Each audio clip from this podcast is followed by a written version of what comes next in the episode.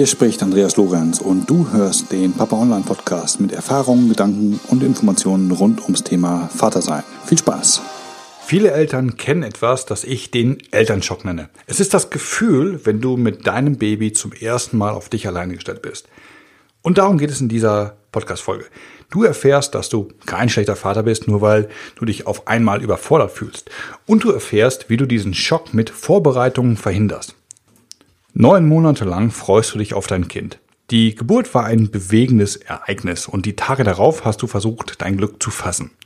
Jetzt ist es endlich soweit. Du kannst deine kleine Familie endlich mit nach Hause nehmen. Doch dann das. Panik kommt in euch auf. Jetzt wird's ernst. Ihr verlasst das Krankenhaus und damit einen behüteten Raum voller Experten und Fachkräfte, die sich mit Babys auskennen. Ab jetzt seid ihr alleine verantwortlich. Die ersten Tage mit Baby zu Hause nagt an den Nerven. Das ist keine unübliche Situation für frisch gebackene Eltern. Es nennt sich der Elternschock. Bei mir kam der Moment, als ich Leopold in seinem Maxi-Cosi auf dem Rücksitz in unseres Autos anschnallte. Ich weiß noch, wie langsam und vorsichtig ich die 15 Kilometer nach Hause fuhr. Auf dem Weg ins Krankenhaus brauchten wir 15 Minuten. Der Heimweg dauerte doppelt so lang. Woher kommt der Elternschock? Das Phänomen des Elternschocks ist normal. In den Monaten der Schwangerschaft beschäftigt ihr euch eher theoretisch damit, Eltern zu werden. Es gibt Kurse, Gesprächsrunden, Vorsorgetermine, alles nett und auch sicherlich hilfreich. Nach der Geburt werdet ihr im Krankenhaus rundrum versorgt. Die Schwestern bringen euch das frisch gewickelte Kind zum Stillen. Sie stehen 24 Stunden am Tag bei kleineren Unsicherheiten und fragen mit Rat und Tat zur Seite. Es ist alles wunderbar organisiert. Verlasst ihr das Krankenhaus, seid ihr damit offiziell Eltern. Du bist jetzt für einen kleinen Menschen verantwortlich. Und es fühlt sich an, als hätte dir jemand einen 100 Kilo Rucksack auf die Schultern gelegt. Es ist ein paar Jahre her und ich weiß dennoch, welche Gefühlsachterbahn sich in mir abspielte. Ich war auf der einen Seite total euphorisch und wusste nicht, wohin mit meinem Glück. Auf der anderen Seite spielte sich ein dunkler Film vor meinen Augen ab. Was konnte alles schiefgehen? Ich befand mich definitiv außerhalb meiner Komfortzone. Wir schafften es, uns schnell mit unserer neuen Situation zu arrangieren und konnten unser junges Elternleben in vollen Zügen genießen. Dabei haben uns ein paar Dinge sehr geholfen. Erstens Vorbereitung. Ich spreche zwar von wir, aber meine Frau trägt nicht ohne Grund den Spitznamen Frau Planung. Dank ihr hatten wir uns früh im Vorfeld Gedanken gemacht, wie unser Elternleben aussehen wird. Wer übernimmt welche Dienste? Wir machten uns auf das Schlimmste gefasst und rechneten mit wenig Schlaf. Daher überlegten wir, wie wir das mit dem Nachtdiensten am besten regeln. Meine Frau ist abends immer super früh müde, während ich eher ein Nachtmensch bin. Da ich weiterhin berufstätig war und morgens früh raus musste, teilten wir die Nacht in zwei Hälften. Ich kümmerte mich um die erste Hälfte der Nacht, also bis circa 0 Uhr. Meine Frau schlief also schon ein paar Stunden Vorfeld, bevor sie dann quasi sich um die zweite Hälfte der Nacht kümmerte und ich dann bis morgens durchschlafen konnte. Wir lasen und hörten, dass gerade die ersten Monate schwierig für die Partnerschaft von jungen Eltern ist. Daher waren, waren wir vorgewarnt und überlegten uns, wie wir die Aufgaben fair verteilen. Wir wollten sicherstellen, dass wir noch Zeit füreinander haben. Das war in der Praxis nicht so leicht, wie wir uns das dachten. Unser Schlachtplan war, dass wir möglichst viel gemeinsam machen und uns gleichzeitig gegenseitig entlasten. Beispielsweise unterstützte ich meine Frau beim Stillen, indem ich mich um sie kümmerte. Ich holte ihr Essen, Trinken und leistete ihr einfach Gesellschaft. Wir waren viel gemeinsam in der frischen Luft und hatten bei Spaziergängen Zeit für uns. Bei den Wickelarbeiten wechselten wir uns ab. Damit hatte der andere jeweils etwas Zeit für andere Dinge oder einfach für sich. Natürlich bin ich vom ersten Tag der stolzeste Papa der Welt. Daher versuchte ich jede Minute bei Leopold und Stephanie zu sein. Wir hatten uns abgesprochen, dass wir gerade die Anfangsphase gemeinsam meistern. Es wusste ja keiner von uns, was, auf dazu, was da auf uns äh, zukommt. Die Elternzeit war in der Zeit, als ich das erste Mal Vater wurde, noch ganz frisch und hatte sich bis zu meinen Vorgesetzten noch nicht rumgesprochen. Ich nahm mir also einfach ein paar Wochen Urlaub, um bei meiner jungen Familie zu sein. Heute ist das alles etwas einfacher. Ich empfehle dir auf jeden Fall ein paar Wochen deiner Elternzeit direkt an den Anfang zu legen. Das kann man ja heute splitten. So könnt ihr euch beide erstmal darum kümmern, in eurem Elternleben anzukommen. Steffen und ich waren gut vorbereitet und hatten die wichtigsten Dinge für uns geregelt. Dennoch waren wir komplett ahnungslos. Wir hatten keinen Plan, was wir tun oder wie wir es tun müssen. In diesem Fall bewährte sich unser Support-Netzwerk. Ich finde, eine Hebamme ist eine große Hilfe, obwohl ich Hebammen grundsätzlich nicht unvoreingenommen gegenüberstehe. Wir machten sowohl gute als auch schlechte Erfahrungen mit, mit Hebammen das ist der Grund. Die Arbeit, die unsere Hebamme bei uns leistete, war wirklich wertvoll. Gerade in der Anfangszeit hatten wir viele Fragen und waren im Umgang mit Leopold noch unsicher. Da tat es gut, ein paar Fragen bei einer Expertin abgeben zu können. Auch sich den einen oder anderen Handgriff und Trick zeigen zu lassen, gab Sicherheit. Wir waren beide mit der Babybadewanne zum Beispiel völlig überfordert. Das Angebot der Hebamme, das erste Bad gemeinsam zu machen, haben wir also gerne angenommen. Eine gute Hebamme ist eine unglaubliche Hilfe und kann dir das Leben erleichtern.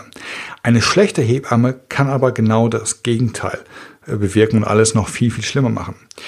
Wie du eine gute von einer schlechten Hebamme unterscheidest, ist aber sicherlich nochmal einen weiteren Podcast wert.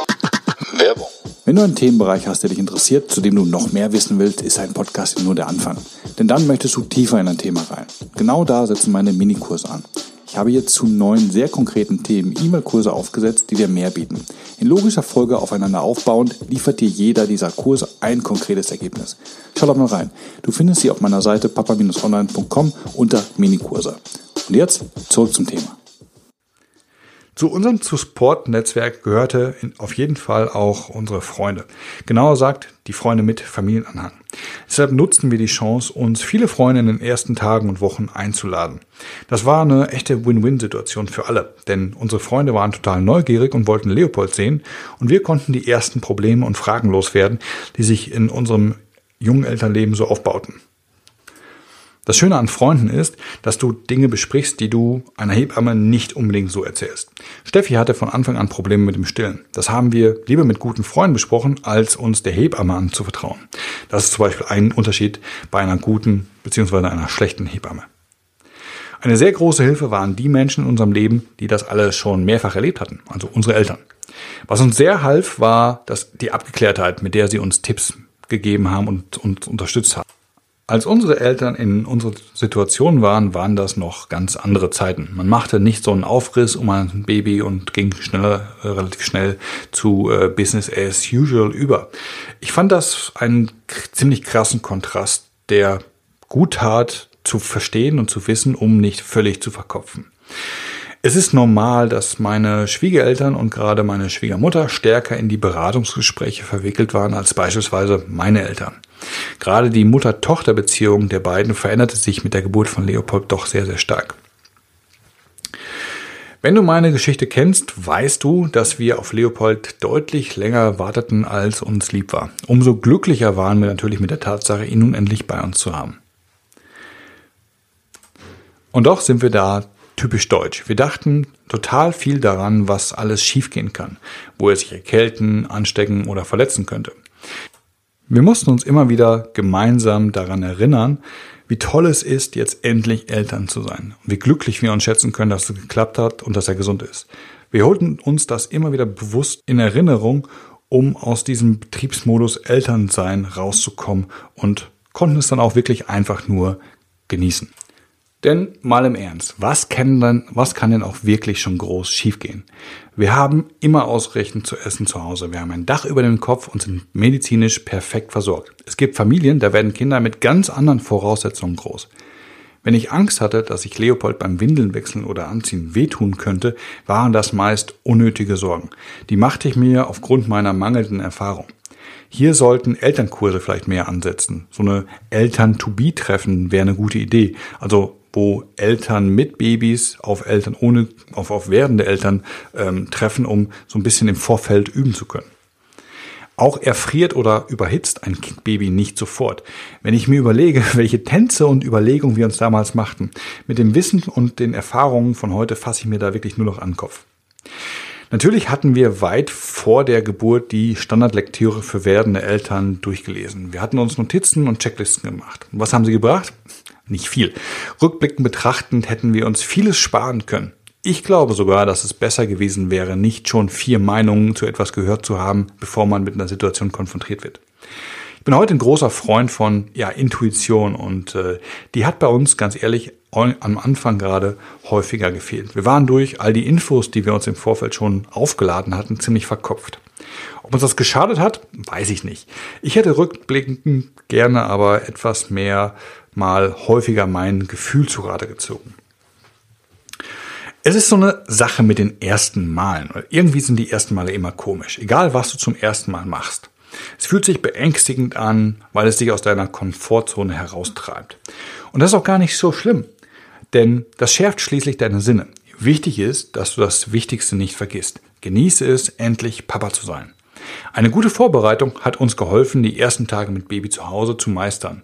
Wir hatten zwar noch wenig Ahnung, was da auf uns zukommt, wir konnten aber ein paar Eckpfeiler schaffen, um die wir unser neues Leben aufbauten.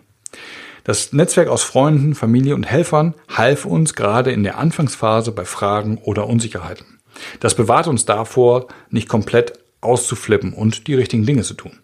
Ganz wichtig war, dass wir uns von Anfang an zum Ziel gemacht haben, die Zeit zu dritt richtig zu genießen.